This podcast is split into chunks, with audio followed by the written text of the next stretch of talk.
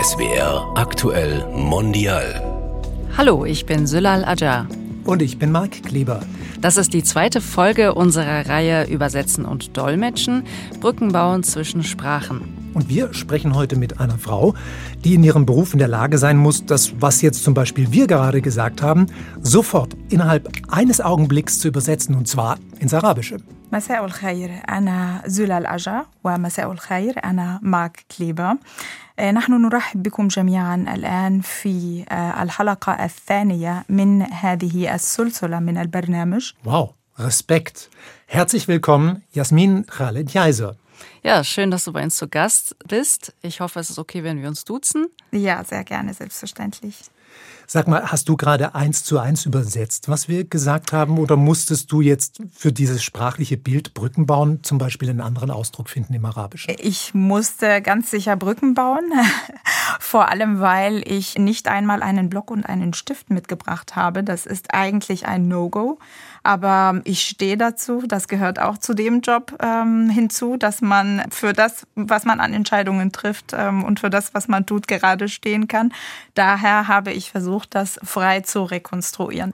Also wir versprechen dir auch, du brauchst für diese Folge von SWR Aktuell Mondial keinen Stift und keinen Block. Eben davon äh, bin ich auch ausgegangen. Daher äh, sitze ich da und freue mich auf das gemeinsame Gespräch. Wir uns auch. Jasmin, um unsere Gäste besser kennenzulernen, bitten wir sie am Anfang immer drei Sätze zu vervollständigen. Mhm. Meine Lieblingswörter im Arabischen und im Deutschen sind Alam, Thaqafa, Arabiya. Im Deutschen äh, wären meine Lieblingswörter global, transkulturell, Weltbürger. Was hast du da gerade auf Arabisch gesagt? Auf Arabisch habe ich gesagt Weltkultur Arabisch. Aber das war jetzt wirklich die ersten Wörter, die mir auf der Zunge lagen, die habe ich dann auch tatsächlich ausgesprochen. Und waren das jetzt Wörter, die dir auf der Zunge liegen wegen des Klangs, weil sie so schön in deinen Ohren klingen im Arabischen oder weil sie was Bestimmtes ausdrücken oder für was stehen? Vielleicht, weil sie tatsächlich ähm, auch ein Stück weit mich mit definieren, mich mit ausmachen, meine Person mit ausmachen, aber auch meinen Beruf, meine Berufung sozusagen und ähm, vermutlich auch, weil meine Gedanken äh, drumherum gekreist sind in den vergangenen Tagen in Vorbereitung auf das jetzige Gespräch. Die zweite Frage, Jasmin, wenn ich träume, dann träume ich auf? Auf allen Sprachen, die ich sprechen kann da muss ich nochmal nachhaken. Du sprichst mhm. logischerweise Deutsch, du sprichst Arabisch. Arabisch, Englisch, Englisch, genau. Das sind äh, meine sogenannten Arbeitssprachen. Das heißt, ich übersetze und dolmetsche aktiv zwischen dem Sprachenpaar oder eben mit dem Sprachenpaar Arabisch-Deutsch und auch mit dem Sprachenpaar Arabisch-Englisch. Ich spreche aber ein bisschen Spanisch und ein bisschen Französisch, äh, aber jetzt nicht für den Beruf. Also mit den Sprachen arbeite ich nicht. Das sind ganz schön bunte Träume. Mhm, auf jeden Fall. Und die dritte Frage wäre, richtig knifflig wird es für mich als Dolmetscherin, wenn? Wenn ich einen Blackout habe. Und das kommt vor? Das kommt selbstverständlich auch vor, ja. Erinnerst du dich an einen Moment, wo dir das besonders unangenehm war? Besonders unangenehm ist es jedes Mal schon, klar, weil man ähm, einen Gesprächsfluss unterbrechen muss. Das heißt, wir Übersetzerinnen, Dolmetscherinnen, wir lieben es, wenn man gar nicht merkt, dass wir da sind, aber eigentlich sind wir mit unserer Persönlichkeit, mit unserer Person, mit unserem Gesamtpaket sozusagen immer mit dabei und zwar ganz vorne mit dabei. Und in dem Moment, wo wir in das Gespräch aktiv eingreifen, und das müssen wir hin und wieder aus unterschiedlichen Gründen, unterbrechen wir diesen Gesprächsfluss und äh, sind dann sehr wohl da und werden dann sehr wohl sichtbar, vielleicht auch nicht gerade positiv sichtbar, aber das ist dann ein notwendiges Übel sozusagen. Was ist denn so im Dolmetschen die größte Herausforderung, wenn du über so unterschiedliche Sprachen nachdenkst wie Arabisch und Deutsch? Sind das Sprichwörter oder sind das bildhafte Ausdrücke oder ist es so, dass man einfach sehr unterschiedlich in der Diplomatie in den jeweiligen Kulturen ist, was man sagen kann und was nicht? Es gibt viele, viele Herausforderungen, so dass ich nicht sagen kann, welche Herausforderung die größte jetzt ist. Klar, bildhafte Ausdrücke sind eine Herausforderung. Sprichwörter auch, weil entweder hat man ein Sprichwort parat, ein Pendant parat in der anderen Sprache oder einen bildhaften Ausdruck oder, oder man muss tatsächlich paraphrasieren, was leider jetzt ja, verständlicherweise nicht unbedingt den maximalen Folgeeffekt auslöst, sage ich mal. Daher durchaus ja, also bildhafte, blumige Sprache ist eine Herausforderung, weil die eigene sprachliche äh, Kompetenz nochmal auf den Prüfstand gestellt wird. Diplomatie empfinde ich persönlich jetzt nicht unbedingt als eine Herausforderung, muss ich sagen. Es gibt aber auf Anhieb andere Herausforderungen, die durchaus beachtlich sein können, wie zum Beispiel Eigenheiten des, des Sprechens, also individuelle Eigenheiten, wie zum Beispiel, wenn jemand einen Sprachfehler hat oder nuschelt oder, oder wenn jemand jetzt zum Beispiel Englisch spricht mit einem nicht muttersprachlichen Akzent, der mir zusätzliche Ressourcen abverlangt, um das Gesagte erstmal zu entziffern bzw. auseinander zu klamöseln, sodass dann erst die eigentliche Dolmetscharbeit anfangen kann. Also das, das empfinde ich tatsächlich vielleicht als die größte Herausforderung, auch weil man nie weiß, mit was man rechnen darf, es sei denn, die Sprecherinnen sind dem Dolmetscher, der Dolmetscherin bekannt. Es gibt ja unterschiedliche Arten des Dolmetschens. Zum Beispiel simultan, konsekutiv, Flüsterdolmetschen. Was empfindest du persönlich am schwierigsten?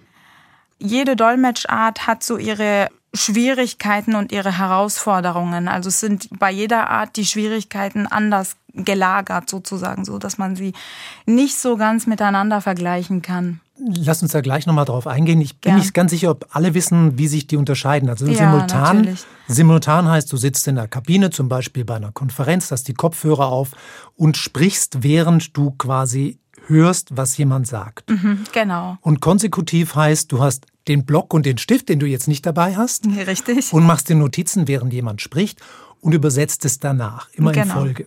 Genau. Und Flüster, so kenne ich das aus manchen Nachrichtenbildern, da sitzt dann der Dolmetscher oder die Dolmetscherin hinter dem Präsidenten oder dem wichtigen Funktionär mhm. und flüstert ihm richtig ins Ohr, was der Staatsgast sagt. Genau, also man sitzt im selben Raum, das heißt, man hat diese schalldichte Kabine nicht, also den eigenen geschützten Raum. Wir empfinden die Kabine sehr oft als einen geschützten Raum.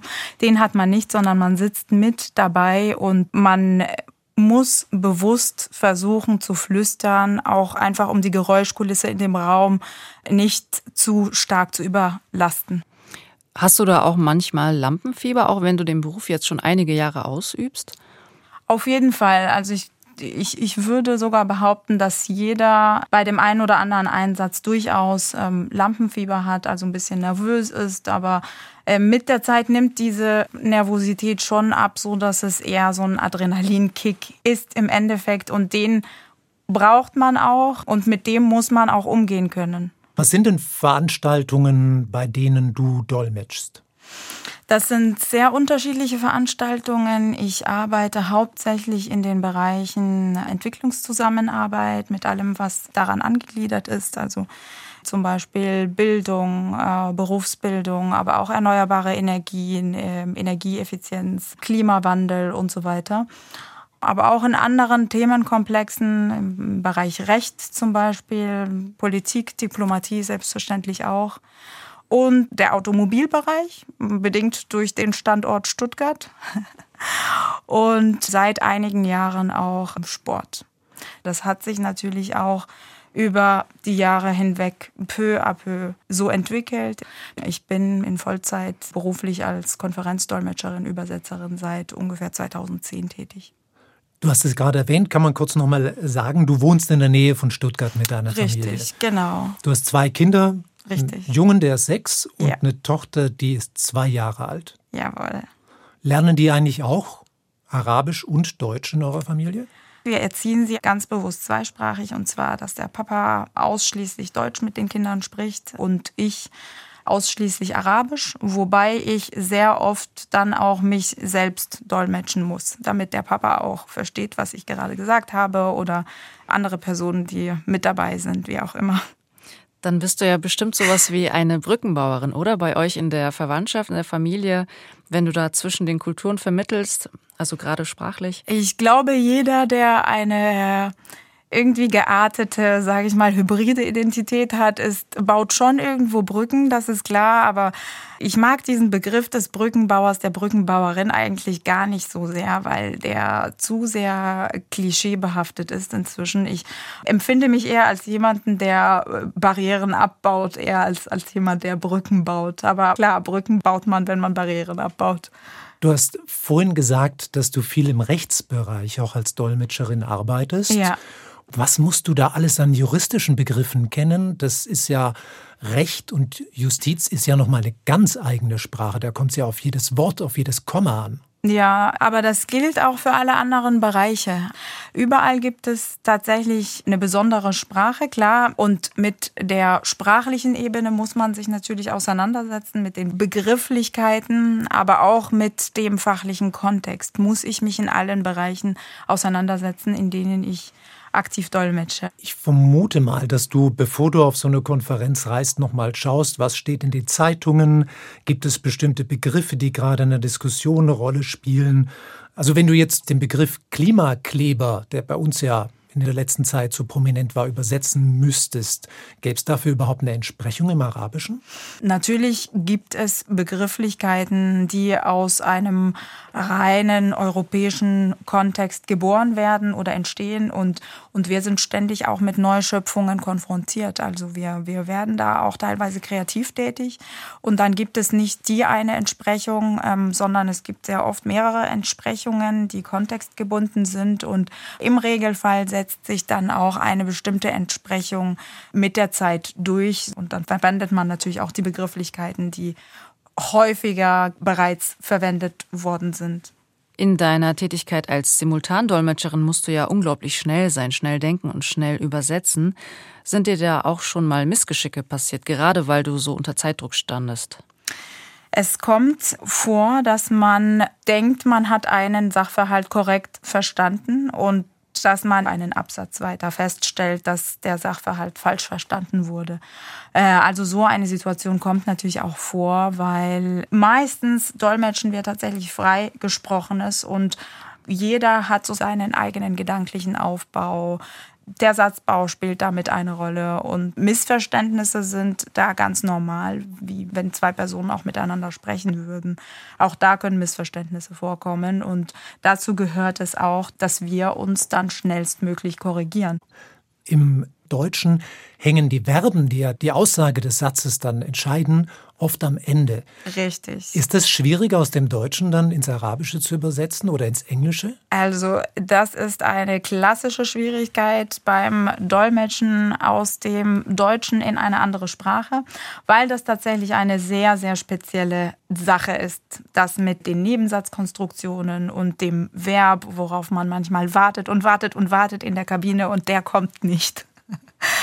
Stattdessen kommen ganz viele Einschübe, äh, ganz viele sprachliche X-Kurse und so weiter. Und man lernt mit der Zeit damit umzugehen. Äh, wir üben mit sogenannten Antizipationsstrategien zu arbeiten. Das heißt, je nach Kontext, je nachdem, wie der Satz eingeleitet wird, je nachdem, welche Wortwahl getroffen wird, dass man da direkt vorhersagen kann mit einer recht hohen Wahrscheinlichkeit, welches Verb am Ende kommen wird. Und wenn es gar nicht anders geht und ich im Arabischen unbedingt das Verb vorschieben muss, dann arbeite ich eben mit solchen Antizipationstechniken. Ansonsten ist der Satzbau glücklicherweise im Arabischen auch etwas flexibler. Das ist wiederum eine Besonderheit des Arabischen. Das heißt, ich kann den Satzbau im Arabischen etwas freier gestalten, Einschübe vornehmen, meine Sätze kürzer oder auch länger gestalten und eben dem Umstand entgegenwirken, dass, dass ich auf, auf das Verb im Deutschen warten muss. Mich würde interessieren, wie ist das mit Dialekten? Verstehst du viele Dialekte auch in beiden Sprachen? Und was tust du, wenn du einen Dialekt mal nicht sofort verstehst? Aber es muss schnell gehen, also musst du auch schnell übersetzen. Und da gibt es ja sicher auch unterschiedliche Färbungen. Also schon im Schwäbischen, wir sind ja in Stuttgart, ich komme von hier, ist der Begriff Grasdackel eine sehr freundliche Beleidigung. Da schwingt ganz viel mit, was man in der Hochsprache nicht übersetzen kann. Ja, stimmt. Ich bin immer wieder überrascht, wenn Kollegen, Kolleginnen aus Berlin ähm, hier im Ländle im Einsatz sind und erstmal aus allen Wolken fallen, weil sie mit diesem Schwäbischen manchmal so dermaßen überfordert sind. Und ich merke es inzwischen gar nicht. Ich hoffe, dass, also es ist auch schon mal vorgekommen, dass man mir gesagt hat, in Österreich, ähm, Sie kommen aus dem Raum Stuttgart. Richtig, das hört man nämlich im Deutschen. Ich würde okay. behaupten, das hört man bei mir nicht unbedingt, aber naja, Selbstwahrnehmung und Fremdwahrnehmung. Auch das ist eine Sache, an der wir Dolmetscherinnen immer arbeiten müssen. Klar, es gibt ganz viele Dialekte, Mundarten, Regionalismen. Im Arabischen ist die Vielfalt auch unglaublich das kann man sich fast nicht vorstellen. Wir haben es im arabischen Raum mit 24 Ländern zu tun. In diesen Ländern gibt es überall auch regionale Unterschiede, Mundarten, ähm, alles Mögliche. Und diese Vielfalt ist natürlich enorm und stellt eine große Herausforderung dar, aber da hilft alles nichts. Da muss man sich einfach einarbeiten, beziehungsweise auch sich selbst eingestehen, dass man bei bestimmten Dialekten auch einfach die Finger davon lassen sollte, wenn, wenn man sie nicht zu 99 Prozent versteht oder 100 Prozent sogar versteht. Und ja, mit den deutschen Dialekten und Mundarten gibt es natürlich hier und da Schwierigkeiten, aber die sind bei weitem nicht so groß wie jetzt im Vergleich mit dem Arabischen. Was auch total unterschiedlich ist, schon zwischen Ländern, aber auch zwischen Regionen, ist ja Humor. Mir hat mal ein Dolmetscher die Anekdote erzählt von einem Kollegen, der in Japan die Rede eines, äh, ich glaube, amerikanischen Geschäftsmanns übersetzen sollte, dolmetschen sollte, der mit einem Witz einsteigen wollte. Und dem Dolmetscher war klar, diese Pointe zündet bei meinem Publikum nicht. Es funktioniert nicht bei einem japanischen Publikum. Deswegen hat er gesagt, er erzählt jetzt äh, einen Witz und ich sage Ihnen, wann Sie lachen müssen. Und es hat wunderbar funktioniert. Alle haben ihr Gesicht gewahrt. Ist das eine Strategie, die du auch verwenden würdest oder würdest du sagen, ah, geht überhaupt nicht? Äh, jetzt auf Anhieb eher nicht. Wenn ich merke, dass die Pointe gar nicht erreicht werden kann und dass bei meinem Publikum oder bei meinen ZuhörerInnen äh, eher Fragezeichen auf den Gesichtern sich abzeichnen, dann würde ich tatsächlich eine Anmerkung der Dolmetscherin hinten dran schieben und sagen, das war eine Anekdote oder das war ein Witz. Und mit Anmerkungen sind wir eher sparsam, weil man sollte durchaus bemüht sein, die eigenen Einflüsse ähm, auf ein Minimum zu reduzieren. Jetzt haben wir gar nicht darüber gesprochen, was dein sprachlicher Hintergrund ist. Oh, mein sprachlicher Hintergrund ist ägyptisch. Ich bin gebürtige Ägypterin. Ich habe aber in Ägypten tatsächlich eine komplett deutsche Schulbildung genossen und diese mit einem deutschen Abitur abgeschlossen und bin dann zum Studieren nach Deutschland gekommen. Und wann war dir klar, das ist der Job, den ich machen will? Übersetzen, dolmetschen? Ich hatte eigentlich schon immer einen Faible für Sprachen. Und damals, als ich für mich entschieden habe, nach Deutschland zu kommen, habe ich gleich mit die Entscheidung getroffen, ein Sprachenstudium anzufangen. Ich hatte jetzt nicht unbedingt im Vorfeld die Absicht oder den Willen, direkt Simultandolmetscherin oder Konferenzdolmetscherin zu werden. Das hat sich tatsächlich so im, Laufe der Zeit ergeben und ich denke, als ich damals zum ersten Mal in der Kabine saß, wusste ich schon, habe ich schon für mich feststellen können, dass das etwas Besonderes ist und ähm, ein besonderer Beruf und dass, dass das das Richtige für mich ist. Wie ist das da, wenn du in der Kabine sitzt und übersetzt? Mhm. Ähm, brauchst du dann auch mal nach 10, 15 oder 20 Minuten eine Pause oder in welchen Zeitabständen wechselt ihr euch da ab? Das ist unterschiedlich. Das hängt von der Gesamtdauer des, des Einsatzes ab. Manchmal sind es auch nur 15 Minuten, weil wir im Vorfeld absehen können, dass es ein sehr stressiger Einsatz sein wird, dass wir wirklich extra schnell, also nochmal schneller sein müssen als, als sonst, wenn es zum Beispiel eine Pressekonferenz ist. Also da kann es durchaus auch sein, dass wir uns alle 15 Minuten abwechseln. Ähm, aber ansonsten im Regelfall eher 20 bis 30 Minuten. Und danach trinkst du eine Tasse Tee? Brauchst du Schokolade, um den Blutzucker wieder hochzufahren? Äh, ich bin eine Kaffeetrinkerin par excellence. Also meinen Kaffee gebe ich nicht her. Ich trinke tatsächlich Tee, wenn ich merke, dass ich heiser werde oder dass meine Stimme so langsam angegriffen wird. Aber wir sind im Regelfall im Team im Einsatz und wir schreiben füreinander klassischerweise immer Zahlen, Ortsbezeichnungen, Personennamen, Dienstgrade, Titel und so weiter mit als ein Unterstützungsangebot für den anderen, für die andere. Ja, also so, so bleibt man auch irgendwie mit dabei. Das heißt, in den 20 Minuten, in denen ich nicht dolmetsche, klinke ich mich nicht unbedingt raus und, und, und lese Zeitung oder mache was ganz anderes, sondern ich bleibe schon gedanklich drin und ja, und bin aktiv beteiligt. Und nach zwei, drei Stunden brauche ich schon schon eine Tasse Kaffee oder ein Tässchen Kaffee. Und trinkst du dann so einen arabischen Mokka oder eher einen deutschen Filterkaffee? Ja, einen italienischen Espresso. Apropos Kaffee, da denke ich an Kaffeemaschinen und bei Maschinen an ein Thema, das uns in der letzten Zeit viel beschäftigt hat. Seitdem alle Welt über ChatGPT redet und ChatGPT mit aller Welt, heißt es, dass das Jobs zum Beispiel im Journalismus kosten wird. Aber wie ist es in deinem Beruf als Dolmetscherin? Welche Rolle spielt künstliche Intelligenz heute schon in deinem Berufsbild? Im Berufsfeld generell spielt nicht nur künstliche Intelligenz, sondern auch Technologie eine große Rolle. Also ich bin jetzt auch seit langem komplett papierlos unterwegs und arbeite mit bestimmten Apps in der äh, Notizentechnik, also in der Notizenarbeit fürs Konsekutivdolmetschen sehr gut und sehr gerne. Es gibt natürlich die Bedenken, dass die Maschine bzw. die künstliche Intelligenz den Menschen in bestimmten Berufen irgendwann ersetzen wird. Aber ich sehe das ehrlich gesagt weder beim Übersetzen noch beim Dolmetschen in naher Zukunft kommen. Natürlich wird sich das Berufsprofil auch ändern müssen, das ist klar. Aber den Mensch wird dadurch nicht hundertprozentig ersetzt. Ähm, was kannst denke, du, was die Maschine nicht kann? Was kann ich, was die Maschine nicht kann? Ich kann den Kontext besser einordnen. Ich kenne mich mit Dialekten, Dialektfarben, Eigenheiten des Sprechens, auch individuelle Eigenheiten des Sprechens besser aus. Ich kann abwägen, inwiefern eine Vorinformation fehlt oder auch nicht und inwiefern eine kulturelle Einordnung vorgenommen werden muss beim Dolmetschen.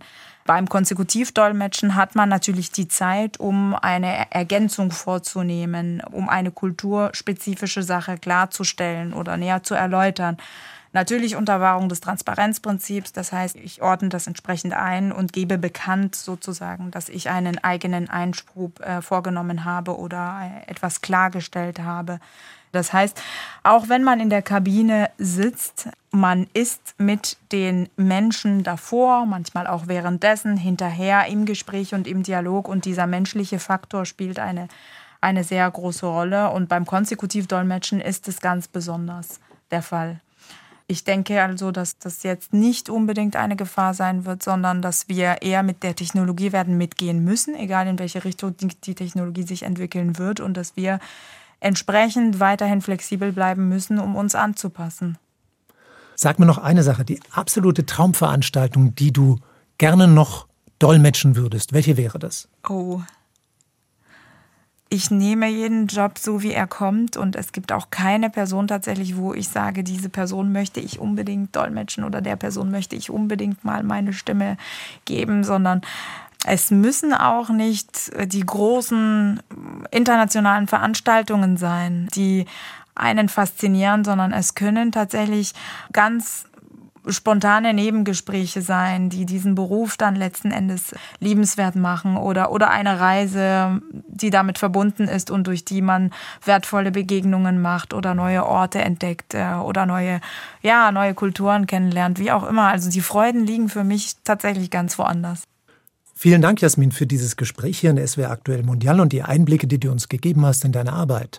Sehr, sehr gerne. Es war mir eine Freude. Vielen Dank. Das war SWR Aktuell Mondial mit der Dolmetscherin Jasmin Khaled Jaiser. Sie übersetzt unter anderem aus dem Arabischen ins Deutsche. Und das ist die zweite Folge gewesen unserer Reihe Übersetzen und Dolmetschen, Brücken bauen zwischen Sprachen.